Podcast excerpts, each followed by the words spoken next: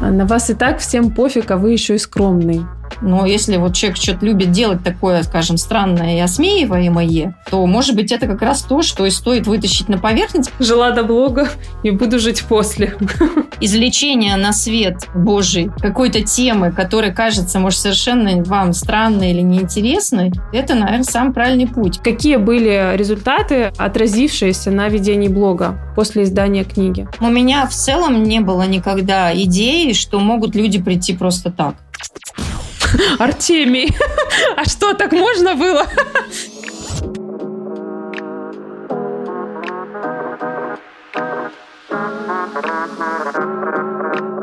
Друзья, привет! На связи Мариса Накоева. У нас сегодня тема интересная, как обычно.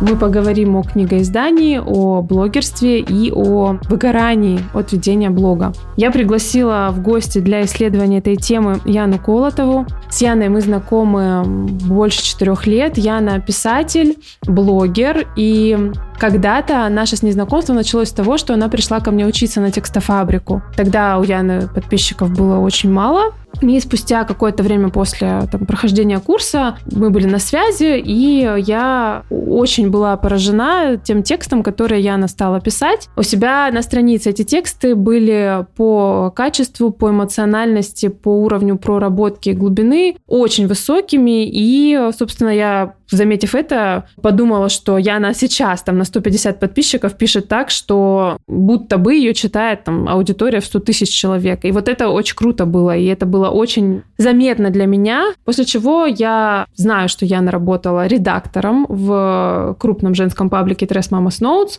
Собственно, э, если мне не изменяет память, пришла туда Яна по моей, ну не то чтобы рекомендации, ну что-то вроде протекции. Меня девчонки из паблика попросили, зная зная, что я обучаю копирайтеров, дать кого-то. Собственно, мы сошлись на кандидатуре Яны, потому что Яна и у девчонок училась, и у меня, и действительно сильный, хороший автор, который на такую э, позицию, на такую должность более чем подходит. И Яна проработала какое-то время в паблике в этом, и параллельно с этим, ну, по крайней мере, как мне казалось, параллельно с этим начала писать для себя и, собственно, развиваться как блогер. И буквально какое-то совсем недолгое время прошло, и я заметила, что...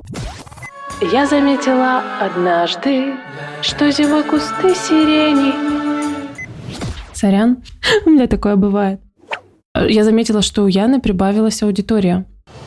Кто все эти люди? И аудитория эта пришла на тему сложного детства, отношений э, с мамой, непростых. И это тема, которая актуальна для многих. Тема очень такая острая, болезненная, живая. И, собственно, вот эта тема стала красной нитью в блоге Яны. И в дальнейшем из этого вырос и продукт, э, курс онлайн, которым Яна занималась, и книга Яна издала книгу, очень успешно издала, э, книга популярна. Вот об этом, обо всем, о вот этом пути, который может проделать автор с помощью блога, с помощью каких-то инструментов, в общем-то, доступных каждому. Вот об этом пути мы сегодня с Яной поговорим. Хочу пораспрашивать ее, как этот путь выглядел э, изнутри, потому что я-то все-таки сторонний наблюдатель, и какие-то секретики, фишечки, откровения планирую услышать, э, выудить из Яны, хотя я думаю, выуживать не придется. Яна такой откровенный человек, и думаю, сейчас нам много интересного всего расскажет.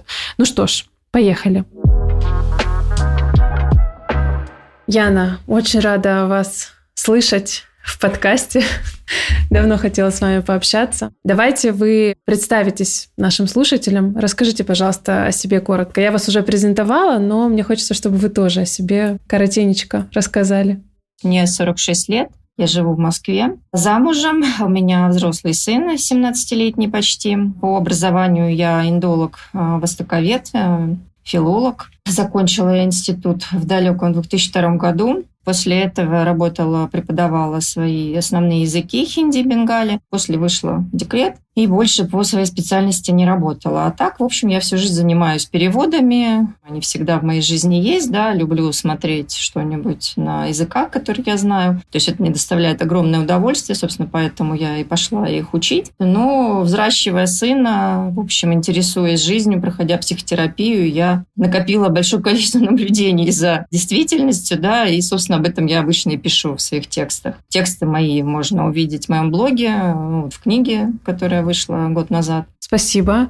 А я хотела по большей части поговорить о книге, о том, как вы ее издавали, каков этот процесс вообще был для вас. Потом о блогинге, разумеется, моя любимая тема, потому что, ну, мне было очень любопытно ваш рост наблюдать. Для меня он был взрывной, но это из моей позиции, из, из моей точки наблюдения. Вот мне интересно, как оно было для вас изнутри, как ощущалось. И я бы хотела про выгорание и про то, как это ощущается, чувствуется, проживается. И вообще, ну, права ли я? Может быть, никакого выгорания и не было. И это тоже мое искажение из моей точки наблюдения за вами. С чего бы вам удобно, интересно было бы начать диалог? А, ну, давайте про книгу, наверное, а потом перейдем к блогингу. Как вообще появилась книга «Холодное детство»? Вышла она в издательстве «Бомбора» в мае, в июне прошлого года. Я в целом не сильно видела себя писателем. Ну, то есть как-то, понимаете, у меня навык писать, он был встроен, наверное, в меня базово. То есть я не видела это как некую ценность обычно по жизни. Ну, то есть я в школе писала хорошо, там, изложения, сочинения. Могла рассказать что-то, то есть меня хвалили, ставили пятерки, но это никогда не было чем-то таким, знаете, ну, вау, она пишет. Ну, пишет и пишет. И дальше я совершенно как-то на это не обращала внимания, ну, поскольку я переводчик по образованию, для меня текст всегда был ценен как перевод. То есть мне было важно передать оригинал максимально точно по смыслу, с сохранением стилистических особенностей, красоты уже языка и исходного, и красоты языка, на который переводилось. Вот на это я обращала внимание. Ну, соответственно, поскольку я переводила много, я работала уже с третьего курса, занималась переводами, этот навык, он сам собой оттачивался, но я опять его не замечала, что вот ценность текста на русском... Это как э, за деревьями не видеть леса, да? Да, да, да, что ценность текста на русском языке, она была для меня какой-то, ну, вообще не существовала. Вот перевод это да, а просто текст. Потом я письма, помню, писала длинные, когда я работала после института за границей. И потом я их перечитала, так спустя годы. Думаю, ничего себе, так Ух неплохо ты, написано. Издать-то можно. Сборник писем. Ну, тоже я не обращала внимания. Да, письма и письма, подумаешь. И, в общем, так я, собственно, дожила с этим там, до 40 лет. И вдруг как-то я стала замечать, что вообще-то, ну, вот просто текст по-русски – это тоже некая ценность. И с этим вообще что-то можно делать отдельно от переводов. Это было такое открытие, значит, и я что-то, ну, где-то записывала, писала. Потом я, когда начала заниматься текстами уже в сети, да, то есть я работала как копирайтер, в общем, писала тексты какие-то ненапряжные такие в разные блоги. И как-то думаю, надо же, за это тоже платят, подумала я. Ну, в общем, интересный расклад. Не надо переводить. Ну, то есть у меня была как бы высота слишком была высокая, а тут оказалось, что если спуститься на несколько ступеней ниже, это тоже, в общем-то... Можно просто писать без перевода. Да, можно просто писать. Думаю, вот это да, то есть ничего себе. Но потом я заинтересовалась, собственно, блогом как, ну, работой, да, что это можно писать и, значит, здесь работать. Ну, собственно, еще почему? Потому что в 2014 году у нас рухнул рынок переводов совсем всем. И то есть цены на работу упали настолько, что было сложно вообще и заниматься. Интересно. Почему? А там было несколько причин. Ну, во-первых, уже давно развивался или электронный перевод. Это же уже началось где-то в начале 2000-х, так потихоньку-потихоньку. Вот он к этому периоду достиг уже серьезного качества. То есть его можно было рассматривать как инструмент для тех, кому не нужен высокохудожественный какой-то перевод, да, для каких-то перевода документов технических и прочее. Ну, то есть этого достаточно многим. Плюс пошла такая глобализация, и на рынок наш вышли граждане СНГ, которые за гораздо меньшие деньги работали. И вот это все вместе, оно как-то... Потом у нас же был кризис в 2014 году, насколько я помню, с финансами связанный в том числе.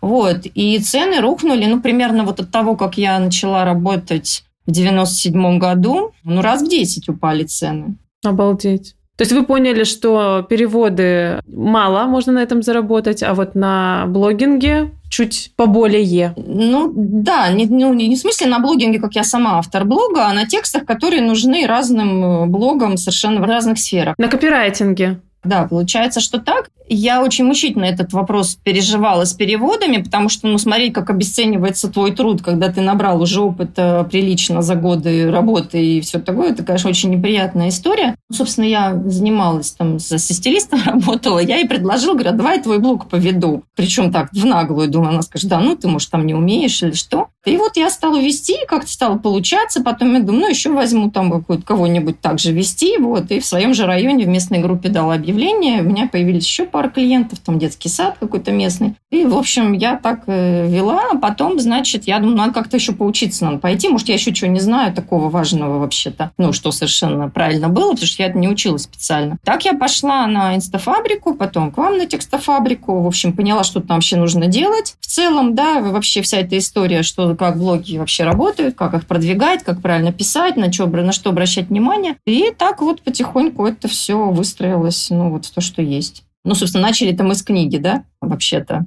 Да, а все-таки пришли к блогу. Да, пришли к блогингу. Ну, в общем, в принципе, это связанные вещи. А, но, но мне кажется, это логично, да, потому что книга-то, она выросла из того, что вы писали посты в свой блог, то есть наполняли блог контентом. И эти посты, вот эта вот рефлексия, размышления по поводу собственного детства, как мне это видится, они привели к идее создания книги. Так ли это? Ну, они привели к идее создания книги, но не меня. Издатель сам нашел? Да, да. Я не видела все эти тексты как э, материал для книги цельной. То есть я их писала, во-первых, в течение нескольких лет. И я их писала совершенно хаотично в плане там хронологии какой-то. Вот я какое-то событие вспоминала, и, и хотела его записать. А, вот. Я его записывала, оставляла, ну, публиковала, и дальше, значит, э, шла дальше. И что, что это может стать книгой, вот я на том этапе не видела этого совершенно. Я даже не знала, сколько их написала, этих э, рассказов. Вот конкретно, если взять мою личную историю, да, не другие темы, там, знаменитости, вот это то, что тоже есть в блоге. Я этого не видела, но, насколько я понимаю, то есть блогинг, он ведет к созданию книг просто потому, что тебя замечают издатели. Естественно, издателям нужно издавать новые книги, они ищут авторов, да, и если уже есть аудитория, которая с интересом читает автора, то почему бы не предложить ему издать книгу? И вот так меня нашли. Собственно, два издательства ко мне обратились. Вот одна у меня книга еще, скажем так, в подвисшем состоянии, договор у меня есть, но здесь, причем я спросила, а вы как бы какую тему хотите? То есть я вот опять на тот момент я не видела вот эту личную историю, как что это может стать материалом для книги. То есть я видела целиком блог, что у меня там много разного, и даже не очень поняла, какую тему они запрашивают. Ну, давайте книгу издадим, а в смысле про что? Ну вот, давайте подумаем, там, это, ну, я начала думать, анализировать, что у меня на данный момент есть. Но получилось, что самая такая аутентичная, это именно моя история, потому что, ну, то, что я там про знаменитости писала, это как бы, ну, не я первая, скажем, этим занималась, да, и то есть как-то мне не, не виделось, что это может каким-то материалом таким интересным, хотя как раз людям-то интересно очень про знаменитости. Но у вас же на этом рос блог, да. на вот этих постах про знаменитости. Знаменитости, да, они обычно привлекают. Прирастала аудитория, и это то, что людям понятно, Опа, история э, Мерлин Монро, история Селин Дион. Да, я правильно героинь называю? Ну, Мерлин у меня не было, потому что я так и не смогла продраться сквозь факты, которые окружали. Сквозь дебри. Ее. И, да, и плюс э, очень мне мешает то, как бы я пишу обычно о людях, которых я могу послушать сама. Вот когда есть либо какая-то книга, автобиография от первого лица, либо интервью. Когда это уже чьи-то, скажем, интерпретации в прессе, то найти там факты очень сложно. Я люблю сама их интерпретировать. Мне важно знать вот, ну, первый источник. Да? Вот это вот человек сам про себя сказал, и от этого я могу сделать какой-то вывод. Вот. Когда этого материала нет, я обычно не берусь за такие статьи. Ну, то есть я чувствую, что это может быть совершенно далеко от э, фактов, и я это не люблю, да, когда это так. То есть вот обычно критерий у меня такой, то есть я должна либо сама этого человека, скажем, давно знать и слушать его интервью, то есть обычно эти герои, они были как раз такими людьми, которых я много лет как-то они меня чем-то привлекали, вот, и потом я вдруг вот, э, значит, поняла, что у меня достаточно материала, послушала еще их э, интервью какие-то, и вот туда написала. Но как книга, скажем, и как материал для книги, это не очень мне казалось ну, правильно. А моя личная история, я, собственно, тогда вот в ответ на то, что мы обсуждали с издательством, я впервые вообще собрала все свои личные рассказы в единую папку, вот каждый, и поняла, что их там 70 с лишним штук уже, и вообще-то это очень много. Вообще-то это уже материал для книги. Да, да, что их столько накопилось, и вообще, думаю, как-то их надо ну, расположить в каком-то порядке, подумала я. Выстроить. Вот, как их вообще собрать, потому что они в хаотичной такой были вот форме. Я, в общем, думала, крутила то ли по каким-то событиям там жизненным сгруппировать, но потом поняла, что самый правильный а, подход их просто по хронологии выстроить. То есть разделить там, ну, детство, взрослая жизнь, да, там терапия, вот такие вот вещи. Детство, отрочество, юность. Вот, ну, там был несколько такой перескок, скажем, из детства уже во взрослую жизнь, то есть не, прям вот такой плавный, но в целом оно как-то очень логично построилось, и там были факты важные, которые, ну, помогали понять, как вообще моя жизнь шла, ну, с точки зрения там какой-то фактологии просто, вот. Не только размышлений, и в целом это стало такой нитью, на которой все это нанизалось, и, в общем, получилась вот э, книга. А если вот абстрагируемся, да, представим, что люди вообще не в курсе вашей истории, так и есть, да, многие слушатели не в курсе. Почему читателям, которые с вами не знакомы, должно оказаться интересно читать такую книгу? Ну, какая-то история какой-то девушки, почему это нужно читать, в чем фишечка, в чем была особенность и такая несущая структура всего этого нарратива, всей, всей этой истории? Угу. Ну, как я потом поняла уже по откликам э, читателей, ну и в блоге я тоже это уже видела, да, то есть что больше всего привлекает а, людей в книге, это то, что опыт, который был у меня, он многих был такой но степень его осознания этого опыта и понимания того, что он привнес вот во взрослую жизнь, она, ну, скажем, гораздо ниже, чем у меня, потому что я просто в терапии с 18 лет была, много-много лет. И я это осмысляла ну, задолго до того, как я положила это на бумагу. Соответственно, когда люди это читают, они находят ответы на те вопросы, которые они сами себе задавали, но еще не нашли ответ. Или даже, наверное, не могли отчасти сформулировать такие вопросы к себе. Просто испытывали какое-то смутное, тяжелое ощущение. Ян, а как бы вы этот опыт назвали? То есть книга называется «Холодное детство». Это опыт о чем? Опыт материнской нелюбви? Ну, не только, скажем, материнская, но, скажем, это опыт э, жизни в семье, где родители эмоционально, скажем, отстранены от детей и в то же время взрослят детей и а, допускают их в свою взрослую жизнь ну, гораздо раньше или вообще допускают туда, куда допускать бы там не следовало, например. То есть это ну, такой опыт, скажем, травмы, да, вот в таких взросления в таких условиях. Почему этот опыт знаком так многим? Это что? Это социокультурное что-то? Мы же в одной стране живем, у нас сходный опыт исторический. Соответственно, люди формируют характеры в ответ на этот исторический опыт. И мы получаем поколения ну, похожих друг на друга людей. Ну и плюс мы все-таки в изоляции жили, да, много лет. То есть наши родители, как раз ну, люди, которые родились после войны, Великой Отечественной, Второй мировой, они росли в похожих условиях. Ну и, соответственно, выросли похожими. И они сходным образом относились к детям, к своим. Ну, очень многие из них, да. И мы получаем какие-то сходные вещи. Вот это узнавание, что вообще-то вот так-то все было, вот, а не как, а как мне рассказывали, что это я там, условно, такая плохая, а неблагодарная там дочь, а родители мне все дали, вот это вот э, то, что людей ну, привлекает. Это первое. И второе, то, что вот этот опыт э, от э, лица ребенка, как бы, да, рассказанный, ну, в разных срезах книги, там, в детстве, он помогает многим родителям понять, ну, что дети чувствуют, возможно, ну, с большей долей вероятности, чувствуют в ответ на их действия, которые им не кажутся какими-то странными или неправильными. Особенными, критичными, странными. Угу. Так. Угу. Да, то есть вот это два, наверное, главных таких э, сюжета, ради чего это можно читать.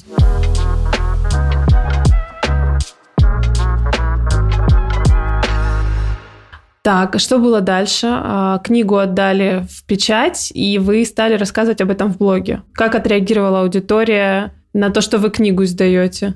Это я рассказывала с самого начала, когда мне предложили, и даже название мы, кстати, выбрали вместе с читателями, потому что я не знаю, как ее назвать. То есть много версий приходило, но все что-то было не то. И я прям спросила читателя, как бы вы назвали. И вот одна девушка предложила это название, и вот оно и стало, было одобрено всеми, и в издательстве э, в том числе. Ну и все, пошла книжка в печать. Потом я записала аудиоверсию своим голосом тоже. Ну, то есть думали взять актера, актрису да, на чтение. Но попробовали меня какой-то на кусочек, сказали, о, у вас хорошо получается, давайте вы все начитаете. И я начитала еще и аудиоверсию. И оказалось, что я еще и читаю хорошо. Тоже как-то не сильно мне это было как-то всегда надо, но вот вообще полезно, когда кто-то оценивает со стороны. И оказалось, что я вполне хорошо интонирую, там, читаю и так далее. Вообще люблю читать слух, но как бы давно это никому не надо, в общем, в моей жизни.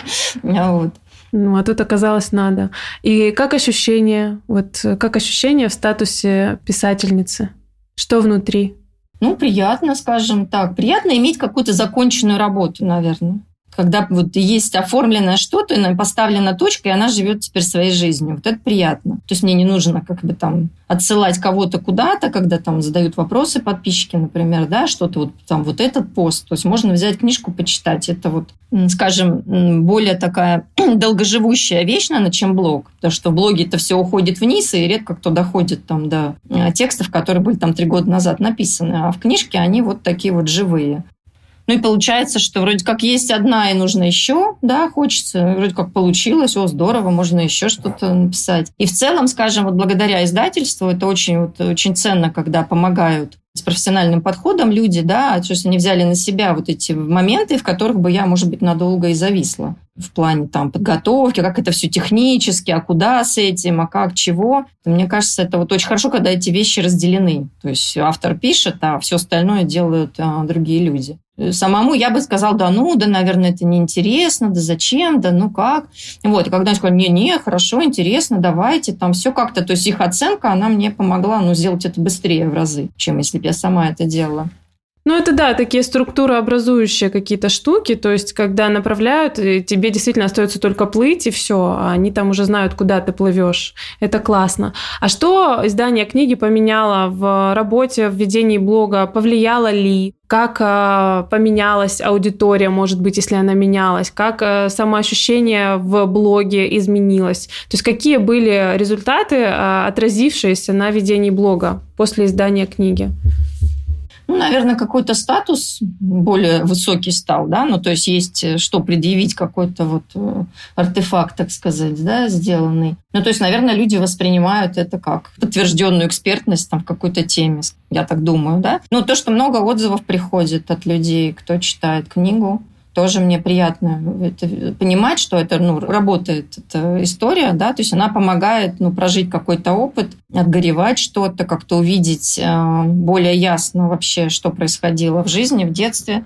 А, но в плане блога, ну, знаете, здесь еще так все получилось. У меня же, получается, книжка вышла в июне прошлого года, да, и слишком много событий весны, как-то это все вот так не то, что даже смазала, но просто появились более, наверное, какие-то важные вещи. Книжка немного для меня лично как-то отошла на второй план здесь скажем, насладиться ей без всех этих событий, наверное, было бы гораздо ну, проще, если все вот это, это же у нас февраль, март, да, вот это все пошло, нарастание этих всех проблем. И, скажем, э, в плане блога, и тут я блог-то сильно не перестала его так активно вести, как вела до того, и Наверное, все. Больше не могу сказать, что это как-то что-то поменяло. Ну, наверное, знаете, что? Я просто увидела после выхода книги, наверное, то, что совершенно не обязательно писать книгу там на 300 страниц вот от и до, сесть и вот какую-то идею там излагать, что вполне нормально собрать ее из глав того, что я уже написала для блога. Это вот такой, в общем, довольно для меня простой путь, но то, что это может превратиться в книгу, и в целом, то есть, когда я пишу уже в блог, я понимаю, что я могу этот материал использовать и потом,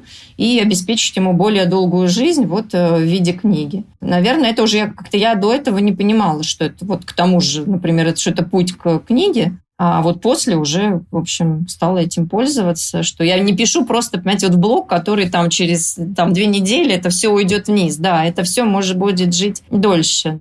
Это действительно очень обидно, когда ты пишешь, пишешь, пишешь, проходит э, какое-то небольшое время, оно скатывается вниз, никто этого не видит, и ты сам про это забываешь. Я на эту тему читала потрясающий э, пост у Артемия Лебедева, который говорит, я публикую свои старые посты, и мне вообще наплевать. Они гениальные, почему они должны единожды только быть опубликованы? Я их каждый год публикую. Читайте. У меня аудитория обновляется, приходят новые люди, они еще не читали этот текст. А если и читали, то прочтите еще раз. Тексты гениальные. Я такая, Артемий, а что, так можно было? Да, нет, а я, кстати, некоторые свои публикации, я их повторяла вполне успешно. Именно я понимаю, что пришли новые люди, и они вообще этого не видели, но если материал хороший, то почему бы его не повторить? Тем более те же, кто и читал раньше, они еще раз почитают. Но это не всех, конечно, касается постов, но есть те, которые вполне могут жить вечно, наверное. Да, разумеется, да, потому что есть какие-то действительно актуальные темы, всегда остающиеся таковыми, и те, которые являются ситуативными. Э, давайте тогда к блогу. Мне вот интересно, когда вы поняли, когда переключился тумблер, и вы поняли, что так, я вообще-то в блогеры иду, и вот такая у меня стратегия. Или это произошло естественным каким-то образом, незаметно для вас самой, люди стали почему-то приходить. Или это все-таки была история про целенаправленные действия, ведущие вот к результату искомому? Ну, наверное, и так, и так было. То есть сейчас я подробнее расскажу. У меня в целом не было никогда идеи, что могут люди прийти просто так. То есть для меня, собственно, то, что нужно продвигаться, это было давно понятно. У меня еще в период, когда у меня был маленький ребенок, был свой бизнес небольшой, интернет-магазин. И я это тогда прекрасно понимала, что, ну, то есть не будешь писать о себе, не будешь рекламироваться, кто тебе узнает. Как бы вот здесь у меня не было никаких иллюзий, что я сейчас такая вся тут напишу что-то, и ко мне прям повалит народ.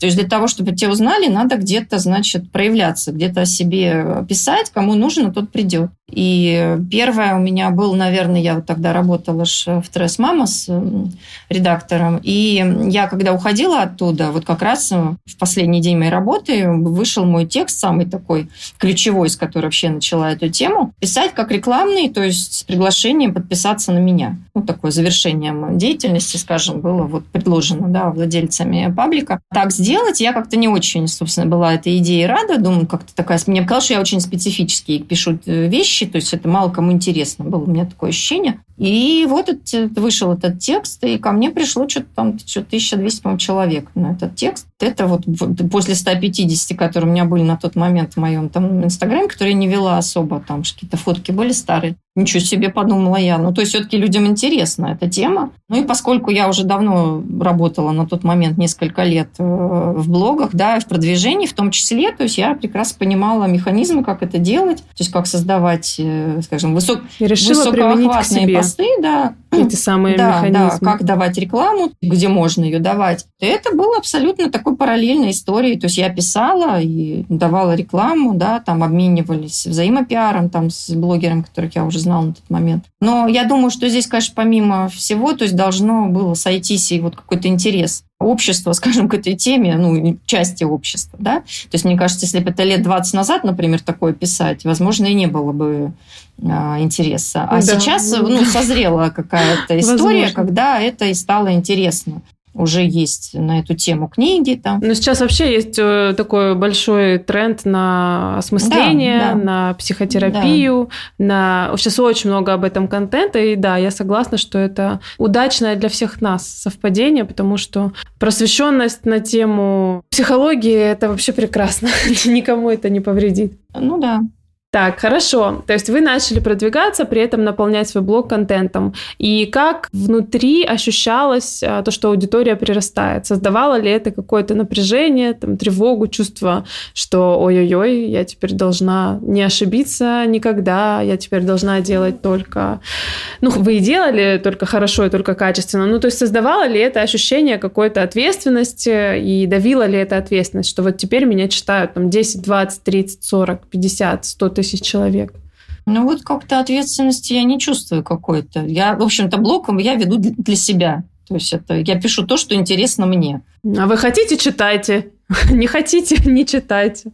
Да, я как-то от этого никогда не отступаю в плане, что я не могу писать о том, что мне неинтересно. То есть это вообще ну, не рабочая история. Поэтому я его пишу для себя. А если вам это ну, интересно, ну, читайте. Да? Вот так, чтобы это меня как-то обязало писать о том, чего ждет, допустим, аудитория, а чего она ждет, я не знаю, потому что они же пришли меня вроде читать. Ну, то есть, по идее, им должно интересно быть то, что я пишу. Вот здесь нет. Но мне было немножко как-то так странно, тревожно, наверное, на отметке 5000, как-то она очень быстро набралась. Кстати, даже я помню, когда как это произошло, потому что я помню, когда у меня был маленький сын, я читала очень много про материнство, разные и книги, и э, паблики и так далее. И вот тогда я как раз узнала про Цветаеву, по истории вот ее семьи, ее дочерей, которая меня совершенно потрясла. И тут я ее вспомнила и думаю, а надо как-то ее описать, вот осмыслить. И вот я ее написала, это, по-моему, было лето 2020 года. И вот на эту историю на меня подписалось какое-то невероятное количество человек. То есть многим это тоже было очень ну, интересно и болезненно узнать, что вот так все сложилось, что вот ее младшая дочь умерла от голода, собственно, из-за нее, а из-за ее решений, которые она принимала в тот момент. И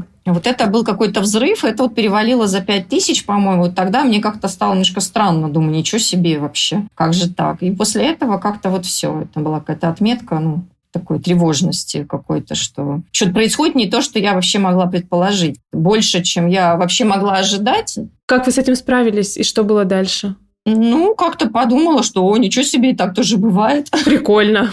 Пишу дальше. Ну и дальше привыкла и пошла дальше, да. Как-то так. А потом появился курс. Вот мне интересно, он появился из э, ведения блога, из понимания реакции аудитории на тему. Из чего он вырос? Как идея пришла создать курс? Да, это, пожалуй, был ответ на то, что писали люди. Да, курс у меня появился в октябре 2020 года. То есть, получается, блог у меня вот с э, конца февраля активно начал идти. Ну, то есть прошло полгода. И я вдруг вот по тому, какой был отклик, комментарии писали мне э, в личные сообщения, очень много делились э, своими болями. И я вдруг поняла, что вот та история, которая сложилась у меня, она позволила мне решить те проблемы, которые были вот моим детством привнесены, ну, в большей степени их решить. Просто так сложилось, что я попала в терапию там 18 лет, да, в 95 году. И к моменту, когда мне уже был 30, у меня там за плечами было много лет качественной терапии. И мне как-то казалось, что, наверное, люди, которые оказались в такой ситуации, у них примерно так же. Но оказалось, что только казалось.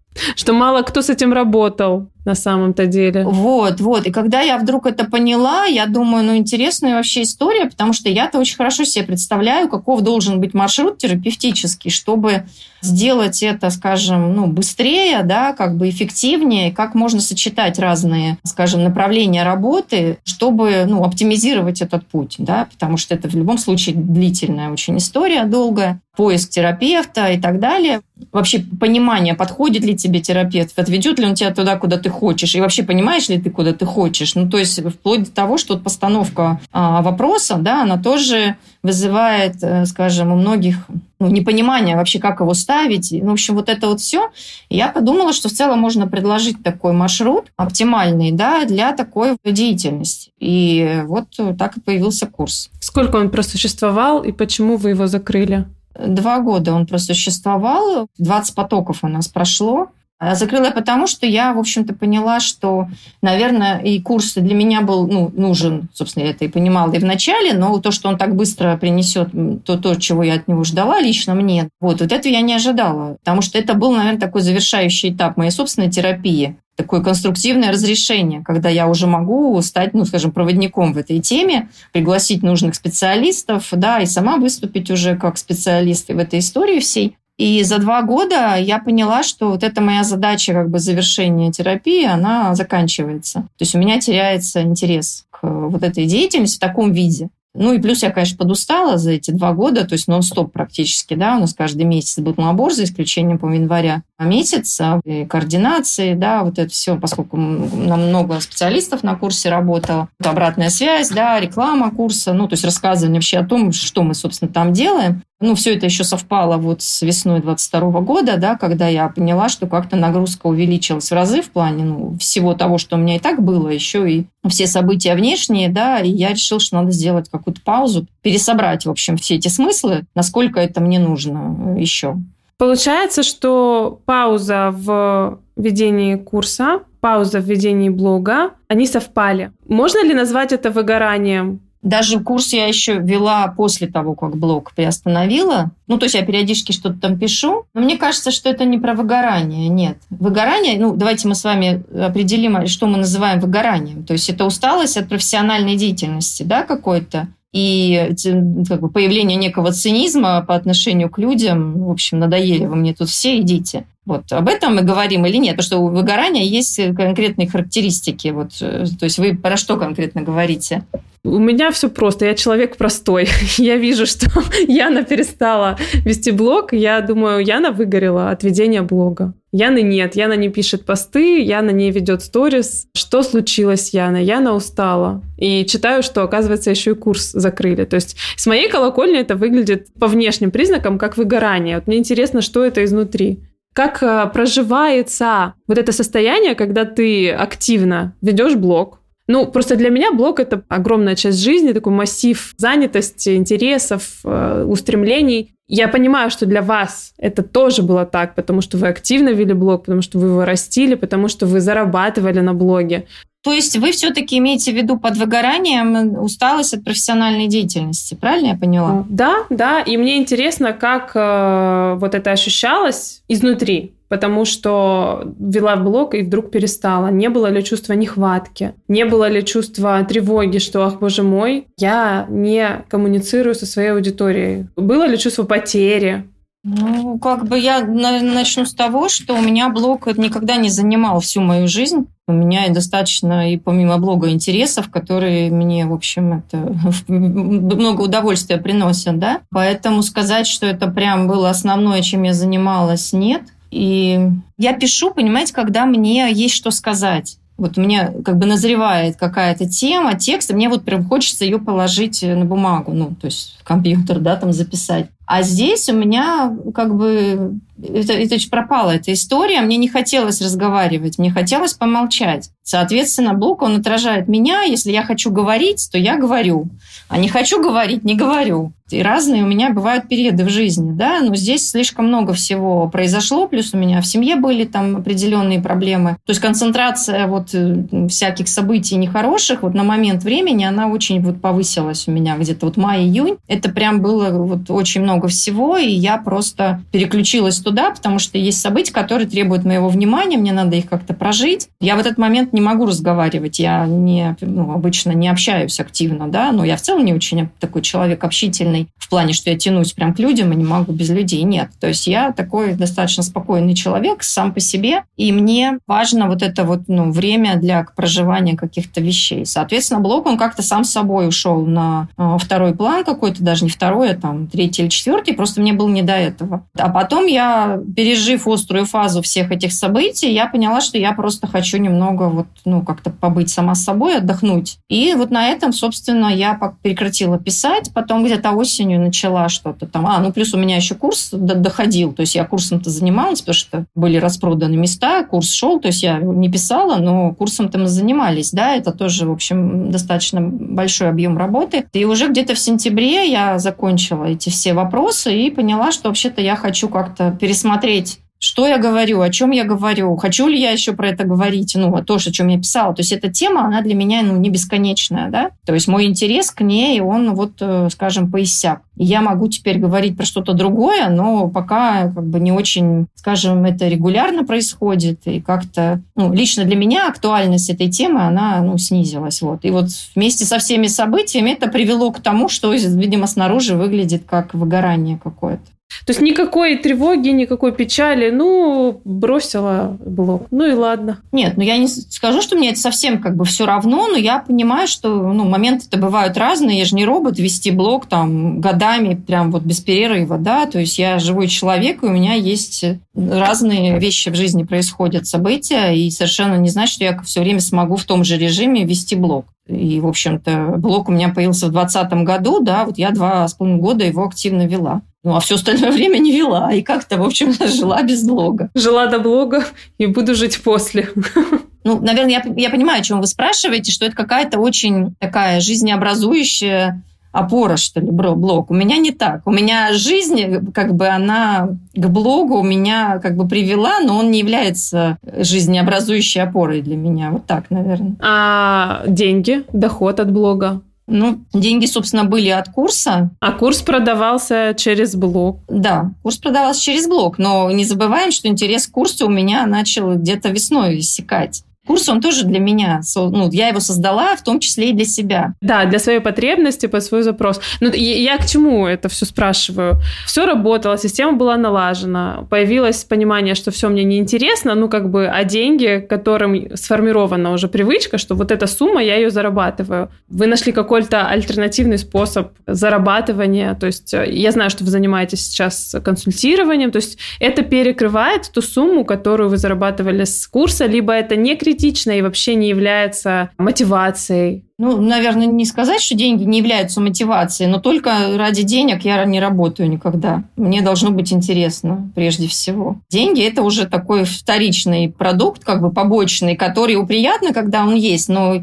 представить, что я буду заниматься чем-то неинтересным себе только из-за денег, это вообще никак. Собственно, у меня интерес начал снижаться где-то весной. После этого я еще полгода его вела все-таки, да. То есть как-то, во-первых, были люди, которые собирались прийти, то есть там записывались как-то. Ну так вот сходу я его не могла э, бросить. Я раздумывала, психотерапевтом обсуждала со своим тоже это как чего, в общем. И ну вот как-то все так плавно вот подошло к такому вот итогу. Ну, то есть все органично, естественно, без э, каких-то переживаний серьезных по этому поводу. Да, ну и про деньги еще что-то говорю, наверное, важную вещь для меня, то, что, конечно, деньги имеют для меня значение, тут не буду лукавить, да, то есть я могу и жить и на меньшую сумму, и на большую. То есть это не является для меня прям вот такой вот критикой. То есть я, скажем, ну, начиная там, я в 94 году школу закончила, да, начиная с 91 -го года падений и взлетов финансовых было так много, что я отношусь к этому, ну, как ну, так бывает, да. Не, ну, в наших условиях невозможно спрогнозировать, что там 10 или 20 лет у тебя будет беспрерывно, без изменения или там с каким-то постоянным ростом что-то, да. То есть и это уже пятый или шестой кризис в моей жизни, вот такой масштабный, вот финансовый. Поэтому вот сейчас так. Но важ... есть вещи более важные просто которые не считаются в деньгах никак. С этим сложно поспорить. Полностью солидарно. А какие планы? Будете ли вы возвращаться в блог? О чем вторая книга?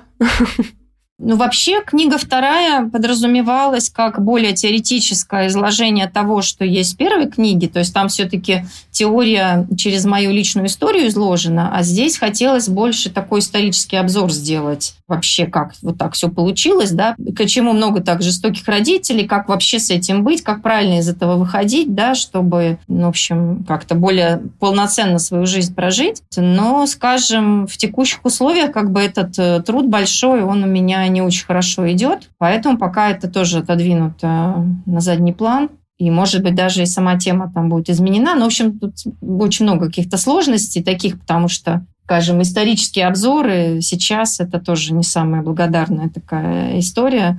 А, вот. И, и не самая простая. Да, ну я еще, может быть, курс превратить в книгу думалась мне, но, в общем, тут тоже надо подумать, потому что там-то, в принципе, это как раз и есть про то, что я только что сказала, только без, без привлечения истории в таком объеме, как я задумывала. То есть можно ту структуру, которая была там, положить на бумагу, значит, и превратить его такое изложение. Ну, вот это я вижу уже как такую задачу большую на много месяцев работы, и я пока такой объем просто не чувствую сил, что я прям то возьму и напишу. Пока варится. Да, угу. то есть нужно как-то это все либо частями как-то, ну, в общем, посмотрим. Ну, скажем так, я просто понимаю, что есть период, вот как сейчас, неопределенности, да, И вот надо в нем пожить. То есть выдерживать неопределенность – это тоже очень важный навык. Не принимать каких-то решений важных и так далее. Потому что в целом, когда я была моложе, конечно, мне хотелось быстрее. Вот сейчас мы решим, и вот это вот все. Но иногда решения не приходят вот так, как мы хотим быстро, за день, за два, а требуется время. И вот побыть в этом безвремени таком, да, без конкретных решений. В общем, вот я, наверное, сейчас в нем и пребываю. Ну, попутно, конечно, я делаю огромное количество там семейных вопросов решаю, да, ребенок у меня в 11 классе вот сейчас.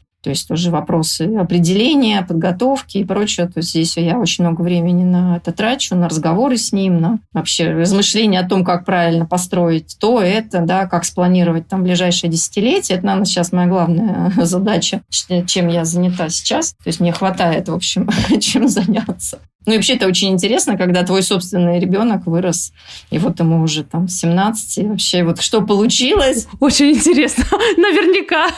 Что... Это просто наверняка. такое, каждый день какие-то сюрпризы, Открытия, новые да? какие-то осмысления, да, разговоры, то есть это отдельный вид такого удовольствия, вдруг понимать, что это из этого маленького вдруг появилось что-то уже такое взрослое. Морально готовлю себя к этому. Мне еще не скоро, но я уже об этом думаю. Ну, время быстро течет, в общем, общем. Ну, плюс у меня еще получается, что ко мне очень много обращаются мои знакомые вот с тем же самым примерно касаемо детей. И тоже я еще и про их детей с ними говорю. То есть у меня такая еще сфера консультирования «Построй ребенку жизнь» называется. Ну, то есть как правильно обучаться, чему обучаться, да. То есть вообще так взгляд со стороны, он очень востребован, как казалось, вот э, для детей и подростков. То есть вы сейчас консультируете, занимаетесь консультациями. Э, это какие-то околопсихологические? Если мы говорим про консультации, которые я в блоге периодически предлагаю, это в целом приходят люди с запросом, вот примерно как у меня, да, с отношения с родителями в основном. И я просто могу как бы обозначить, э, как я это вижу, как лучше построить там терапию, например, на что обратить внимание. Даю ответы на вопрос, который человек вот есть сейчас, да, то есть просто я это ну, вижу лучше, чем многие а, люди. А то, что я сказала про детей, это в основном у меня ну, со знакомыми истории, естественно, беру за это денег. Вот это ну, просто прийти поговорить. А за что берете? Нет, ну то, что я предлагаю в блоге, консультация, ну, скажем, такой психоаналитический взгляд на вашу проблему, да, и мое видение ее, вот за это, да, я беру деньги за консультирование. Это сейчас э, основная профессиональная ваша деятельность? Ну, получается, что да. Вам комфортно?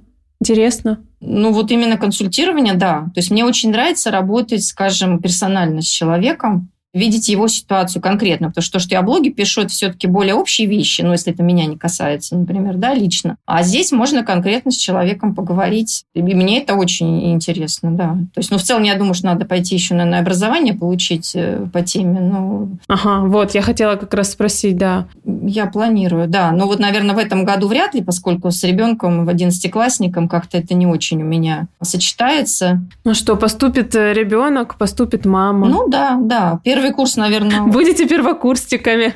Уже будет это проще, не знаю. Но пока я как-то вижу, что загруженность у него большая, и много моего внимания требуется. И не хотелось бы мне расфокусирование такое делать. Все-таки цена решений в 11 классе принятых, она довольно высокая для ближайших там нескольких лет. Поэтому мне хотелось бы не распыляться в сторону собственной учебы. В общем, Яна Колотова сейчас работает мамой. Ну, я и всегда работала последние 17 лет. Просто были периоды, скажем, которые можно было меньшую вовлеченность какую-то иметь, ну, то есть держать руку на пульсе там, да, а когда-то требовалось гораздо больше. Ну, вот сейчас этот э, последний год учебы в школе, он такой наиболее затратный для меня. Вы планируете возвращаться в блок или как пойдет? Как карта ляжет? Ну, в целом, скорее да, чем нет. Ну, то есть у меня есть некоторые темы в голове, которые я хотела бы записать. Вот запишу, опубликую, а там как пойдет. Ну, наверное, в том режиме, как это было, вот прям каждый день я там что-то публиковала, наверное, вряд ли, я так думаю, в ближайшие месяцы. А люди спрашивали, Яна, на что же вы нас покинули? Яна, вернитесь. А Яна им, а вы приходите на консультацию. Ну что же вы? Не, ну я так не говорю, зачем же, как бы, если кому-то нужно читать блог, то не обязательно ему нужна консультация, то есть это совершенно не связанные вещи могут быть между собой. Люди, конечно, говорят и пишут, вот, ну я отвечаю, что ну все в порядке, ну сейчас такой период там, да, но с другой стороны немножко как бы странно, что людям кажется, что введение блога вот в таком режиме это некое такое мое дефолтное, что ли, состояние. Писать в блог это прям вот мое основное занятие как-то так. И вот если я вдруг прекратила, это что-то ненормальное. Но всегда так кажется. Ну, правда, ну, правда, кажется так всегда со стороны. Человек вел, вел, вел, бабах, перестал, ты думаешь, о боже мой, что случилось, что стряслось. И э, в вашем случае, да, вот вы рассказали, поделились, мне понятна механика этого процесса, и я, в общем, даже с уважением и с интересом, потому что, ну, это что-то здоровое, естественное, здоровое, такой ход вещей, э, который сам собой складывается, и мы к нему относимся из взрослой позиции. Но при этом есть множество примеров, когда блогеры выходят из процесса ведения блога действительно из-за выгорания, лежат в лёжку, смотрят в потолок и не могут вообще собрать себя в кучу. Такого просто очень много я слышала. И, конечно, когда человек выпадает, ты думаешь, о боже мой, вот то самое страшное, что может случиться с блогером. Вот оно случилось. Лежит, э, значит, на диване пластом и страдает, слезы текли вверх, и ничего не хочется, ничего не может мой вопрос был он из понимания, что так часто бывает. Я рада, что у вас это совершенно другая история. А, Яна, вы могли бы дать все-таки как человеку, у которого есть твердые результаты в блогинге, какие-то рекомендации, поделиться какими-то осознаниями, сделанными в процессе вашей двух с половиной годичной работы над блогом, рекомендации тем, кто тоже хочет проявляться, а, рассказывать о себе, формировать а, через а, посты, через тексты в блог свою историю, ну, в общем, конечно, да. Ну, что мне кажется важным? Вот важно начать вообще писать, если хочется. Ну, то есть переступить вот от начала, да, это сделать. То есть не, не важно, что вы там напишете и как, никто вас там судить не будет, да, то есть сделать вот этот шаг. А дальше важно писать про то, что интересно вам. Это самое основное. А вот если вам, не знаю, там интересно шить, пуговицы пришивать, стулья там обивать чем-то, ну то есть вот то, что вам как бы нравится. И вы это делаете независимо ни от чего, там, от оплаты и так далее. То есть, соответственно, к вам притянутся люди, которым тоже это нравится, которым интересно ваш опыт узнать вообще, а что вы думали, как что там делали. То есть, мне кажется, это самое ценное. То есть, если мы идем за какими-то трендами, вот буду писать об этом, ну, это как-то такое. Ну, тупиковая история извлечение на свет Божий какой-то темы, которая кажется, может, совершенно вам странной или неинтересной, это, наверное, самый правильный путь, потому что здесь вам будет интересно, и вы зажжете всех остальных тоже, и поймете, что здесь вот что-то можно сделать, и им дадите понять. Причем, что есть блоги на очень какие-то странные темы, но они вот раз, оказывается, привлекают людей. Хотя самому человеку может казаться, что это ничего тут интересного нету. Вот в том-то, да, и удивительно, это, это вообще какое-то чудо, когда ты понимаешь, что ага, ничего себе, это интересно другим. И вот этот вот момент, когда ты находишь, нащупываешь эту тему, она твоя, она выросла из тебя, из твоего опыта, и ты обнаруживаешь, что, боже мой, это еще кому-то важно, это просто удивительно, прекрасное озарение. вот, и я согласна, да, что можно найти его только когда ты пробуешь, когда ты разрешаешь себе вообще в это пойти, посмотреть. Э, и да, еще момент, что из твоей точки обзора всегда кажется, что это фигня как какая-то. Типа, ну это же, ну что тут, господи, боже мой, ну что это, кому это надо? Это еще отражает, наверное, то отношение, которое было ну, в детстве, скажем, да, потому что ну, у нас обычно принято критиковать, а хорошее не замечать, ну, скажем, в семьях. И какие-то качества у ребенка, которые ну, не вписываются в среднюю какую-то норму, они всегда, в общем, высмеиваются и подаются как негативные. Хотя как раз это качество может быть и позитивным для какое-то увлечение. Ну, вот у меня, например, так с Индией было. Я любила индийское кино с детства, да, собственно, почему я пошла потом хинди учить, потому что я очень любила, как он звучит. Надо мной смеялись все всегда. Все мое детство. Все, я такая, ой, индийское кино, ха-ха, хи-хи. Вот, и я выросла с глубоким убеждением, что это вообще какая-то ерунда, и это интересно только мне. И все остальные над этим смеются. И так я это, в общем, пронесла до какого-то возраста, а потом вдруг поняла, что, ну, в целом здесь ну, очень много плюсов каких-то. И вообще-то, да, я поэтому и профессию выбрала, и все. Но у меня реально не было ни одного человека за всю мою жизнь, вот до, до взрослой какой-то, кто бы сказал, о, интересно, а что тебе там нравится, или что-то. То есть, да, да. И я так и думала, что это, ну, хихих. А потом я вдруг начала смотреть голливудские фильмы, ну, там уже будучи взрослой. И вдруг поняла, что это снимают те люди, которые типа смеялись над Болливудом, да, хотя там очень много похожего.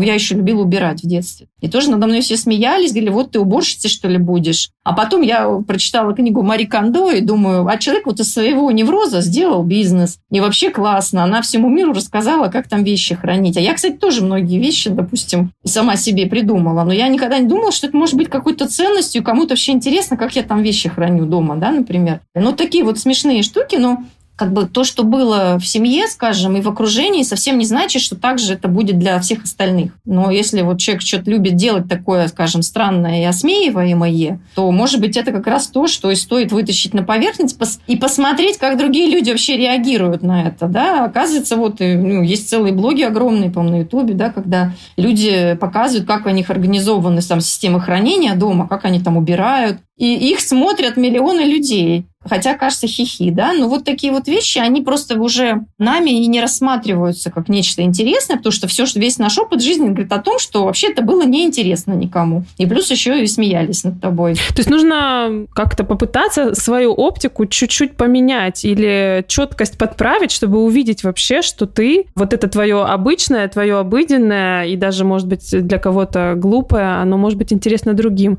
Это как я недавно наблюдала за девушкой, которая снимала рилсы из кустов. То есть она просто стоит в кроне дерева и какие-то откровения вещает. И это так прикольно. И у нее весь блок, он вот он из кустов. это забавно. То есть она такая отыгрывает ситуации в какие-то внутренние свои диалоги а, сама с собой. А, две субличности, которые спорят, и, и обе они в кустах. ну, это очень забавно. Но это же, это же прикольно, прикольно. Я на, на это смотрела и думала, вот она осмелилась из этого сделать э, рилс, из этого сделать тренд.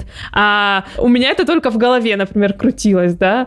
У других там что-то свое крутится. И вот те, кто вот это крутящееся пробуют показать другим, очень часто создают тренды. Вот как это? Это что? Это смелость, э, это внимание к себе, это с психологической точки зрения, это, это что, как назвать? Ну, мне так видится, что в какой-то момент человек взрослеет настолько, что он способен выдержать то, что ему нравится, может не вызвать у всех там восторг, да, и выдержать какое-то неприятие, там, критику, но в то же время через это найти людей, которым это интересно. Ну, то есть вот когда это не будет вас разрушать, да, то, что кто-то что-то может сказать нехорошее там про то, что вы делаете, вот тогда это и можно вытаскивать, ну, когда вы будете с этим справляться. Я думаю, что в этом самый такой переход идет. Но мне кажется, вот здесь кто-то может испугаться и подумать, что так, наверное, мне надо сначала с собой а, большую работу проделать над собой, а потом я вот вырасту, я повзрослею, и вот тогда я начну вести блог. У меня здесь э, такая, можно сказать, противоположная точка зрения, но она тоже обоснована моими особенностями. То есть я предпочитаю нырять и уже плыть, учиться плыть уже в омуте. Я, я ныряю и, и разберусь по ходу дела. Так могут не все. И здесь тоже это просто разные подходы.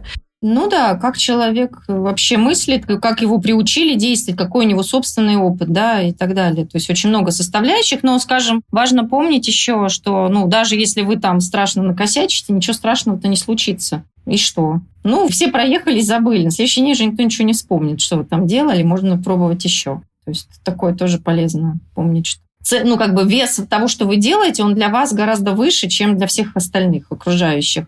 Для них это всегда одно из каких-то чего-то там, что они увидят в соцсетях, там одно из сотни. И, в общем, не надо переоценивать, что для них это так важно, что они прям все, вас там заклеймят на всю жизнь и будут помнить, что вот вы там с ошибками написали свой первый пост. И вообще неинтересно. Вот это как есть шутка.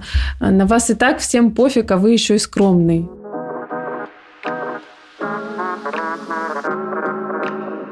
Яна, я буду очень ждать вашу новую книгу. Буду с удовольствием читать, о чем бы вы ни писали. Все в вашей интерпретации, мне кажется, будет интересным, любопытным, глубоким, чем-то особенным. Поэтому ждем вас в вашем блоге. Возвращайтесь. Спасибо. Мария, а я в ответ хотел спросить про вашу книгу. А у вас какой был путь? Вы искали издателя, вы писали именно книгу? То есть вот как то есть у меня получилось, ну вот как я рассказала, а как у вас было? Меня издатель нашел сам. Как вы и сказали, да, то есть я знаю, что это вот такая повсеместная практика, и вот у меня была героиня в другом эпизоде подкаста, которую тоже нашли издатели. И у меня было аналогично. Я вела блог, это было в 2020 году, со мной связалось издательство, предложили издать книжку. И, собственно, тема лежала на поверхности, это написание текстов для соцсетей. Я взяла свои посты, что-то из них э, отредактировала, оно пошло в книгу, но от общего объема книги посты, которые уже лежали в блоге, это порядка 30-35%. То есть э, вот большую часть книги я написала с нуля, но не потому, что у меня не было материала, а потому что это я. Я Машенька отличница, которая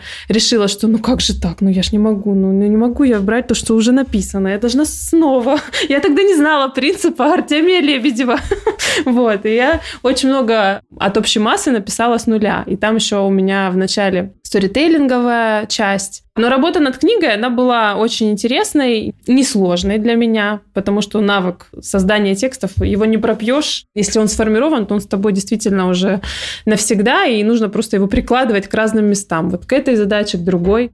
Что я заметила в процессе работы над книгой, то, что есть разница. А разница в том, что когда ты пишешь просто пост, это что-то маленькое по объему, ну, это 2000 символов. А когда ты пишешь книгу, тебе нужно держать в голове вот логику большого, большого объема информации. Эту логику простраивать сквозь большой объем информации. Э, даже вот я в работе с копирайтером, я вижу, что человек может классно, действительно хорошо написать короткий текст, но когда речь заходит о статье, и эта статья там порядка 7 тысяч символов, то все, начинаются сложности, потому что нет а, навыка работы с большими объемами текста. Но этот навык, опять-таки, нарабатывается достаточно легко. И я хотела бы написать новую книгу, да, раз уж об этом речь идет, но я бы хотела написать ее уже такую автобиографичную, осмыслить свою историю. Вот, мне кажется, она, это было бы тоже любопытно. А что касается нонфикшена и э, механик копирайтерских, я просто переиздам то, что было написано с учетом новых вводных. То есть это будет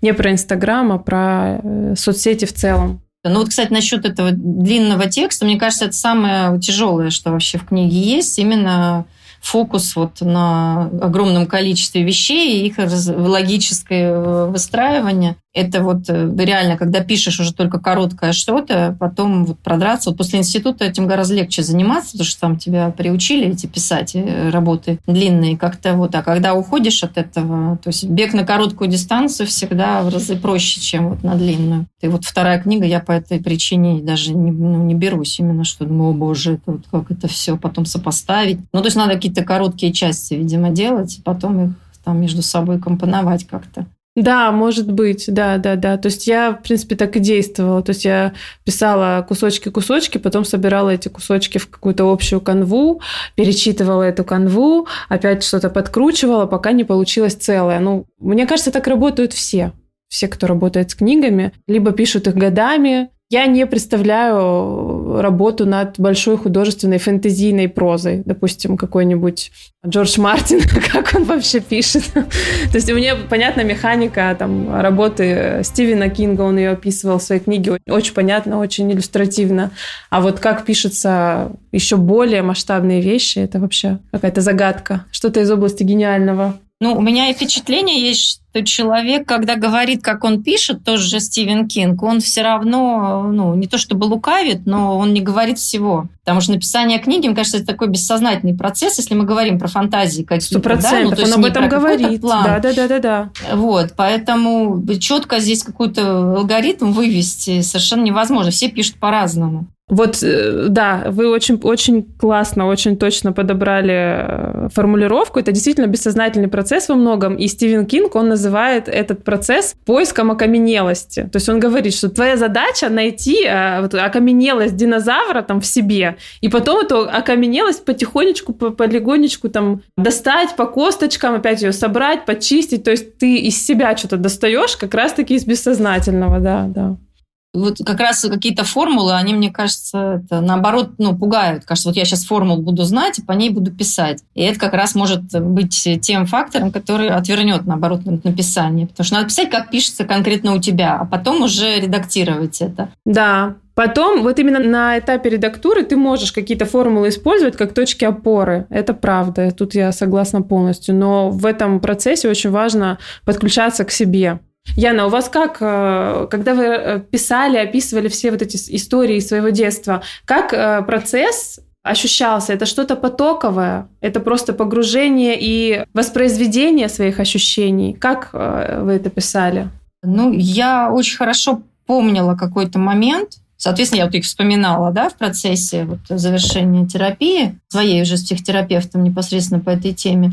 Я вспоминала какой-то эпизод, и как бы заново его переосмысливала, что ли, что на самом деле я чувствовала как ребенок. Потому что я помнила свои эмоции, но я их не вербализовала тогда, естественно, я же не могла их вербализовать. А вот в процессе терапии я смогла дать слова той себе, как бы маленькой. И моя задача была записать то, что я чувствовала словами. И вот это вот я вот вспоминаю, когда начала писать, я вспоминала вообще все до мельчайших деталей, там выражение лиц, запахи, вот свои чувства. И вот это я записывала. То есть мне казалось, что я вообще протоколы пишу. Вот у меня было ощущение, что я просто протоколирую события, конкретный эпизод. А на уровне тела как оно было? На уровне тела никак ну, то есть ничего особенного я не чувствовала. Ни сердцебиение? Нет, нет. Это же вот, да, вот, кстати, хороший вопрос. Меня читатели мои э, в этом блоге спрашивают. Они думают, что если я об этом пишу, то я эмоционально подключена к этому. А я уже пережила эти эмоции. Я могу об этом писать именно потому, что это переработано на эмоциональном уровне. Вот тогда эта писанина вся она стала возможной, только потом. Поэтому я могу писать, мне не больно уже, когда я пишу. Это просто, ну, вот такая точка все, вот записали, мы все вербализовали, прожили, все, поставили точку на этом событии. Вот как-то так. Если бы мне было больно, я бы не смогла писать. Поэтому это вот такой процесс, это именно завершение. А есть ощущение освобождения? Написала, освободилась, написала, освободилась? Нет, нет. Это было раньше уже. Написание это уже конечная вообще точка в этом всем. Да, финал. А когда я еще чувствовала какое-то облегчение и прочее, это было до того. То есть я все это записала уже. Это вот реально я чувствовала, что вот я сейчас запишу, и вот эта точка, все. Больше я эту тему, как бы, ну, она для меня как бы прожита, закрыта, все переболело, ушло. И вот на этом можно, вот это все это, да, теперь могу это записать как вот протокол. Вот было вот так. Я даже испытывала удовольствие от того, что я так хорошо могу это вспомнить, но в то же время я понимала, что это ценность момента, потому что я сейчас это вот последние там два года, я это все в терапии делала. И я это могу записать, уж пройдет год-два, и я это забуду уже все. Это потеряет актуальность для меня и в эмоциональном таком вот смысле тоже как воспоминание. Поэтому я как раз это писала, и мне хотелось, почему, собственно, я стала и блог-то, да, что мне хотелось это выставить как бы людям именно с точки зрения, что я уже, ну вот все, мне уже не стыдно ничего, все это вот в прошлом, все это теперь есть как бы литературная фиксация всего, что было, и меня не трогают особо, что там люди пишут, если пишут какие-то гадости, именно потому что это все прожито уже. Ну, то есть в стадии боли это невозможно писать, как мне кажется. Это слишком тяжело будет. Интересно. У меня по-другому этот процесс устроен. То есть я э, пишу о каких-то вещах именно в процессе. Вот они со мной происходят, я испытываю эмоции, я об этом пишу. А когда оно все прожито, конечно, безусловно, я могу и постфактум написать, и э, поставить точку таким образом, но очень многое у меня подвязано именно к текущему контексту, к тому, что происходит здесь и сейчас. И да, вы правы, это действительно болезненно. То есть ты э, в проживании находишься и тут же об этом рассказываешь. То есть это очень уязвимая позиция. То, что вы говорите сейчас, это скорее отражение того, что у вас сейчас гораздо более высокая рефлексия, потому что вы взрослая уже.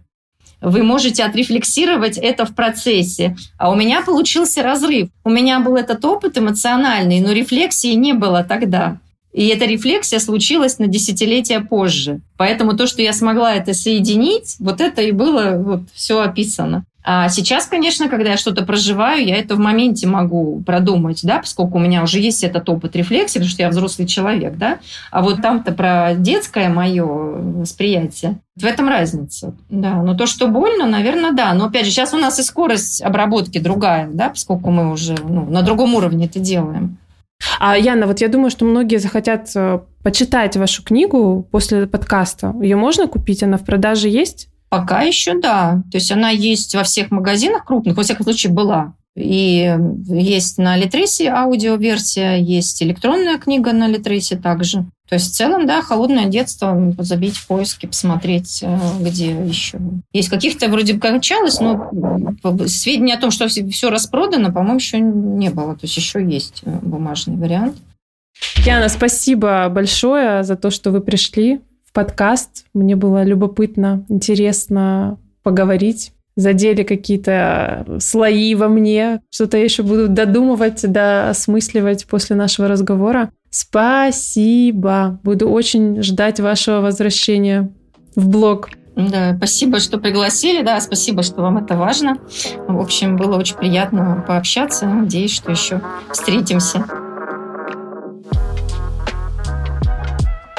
Друзья, на этом все. Этот эпизод подкаста я завершаю. Буду рада видеть, слышать вас в новых эпизодах. Поддерживайте подкаст, ставьте ему оценки, оставляйте свои отзывы, подписывайтесь на подкаст, чтобы всегда быть в курсе выхода новых эпизодов. Мне очень важна ваша поддержка. Отмечайте в сторис меня, моих гостей. Делитесь своими впечатлениями от прослушивания подкаста. Подкасту задать вопросы, обсудить эпизоды можно в моем телеграм-канале, который называется так же, как и подкаст «Мари, говори». Также вы можете подписаться на меня в Инстаграме, запрещенном в Российской Федерации и, э, собственно, быть на связи, задавать вопросы, делиться своими впечатлениями, ощущениями. Для меня это очень ценно, и э, я всегда очень признательна вам за вашу обратную связь. Предлагайте темы героев, которых вы бы хотели слышать в подкасте «Мари, говори». На сегодня все. Хорошего вам дня, и не забывайте о том, что писать тексты может каждый. До скорых встреч. Пока-пока.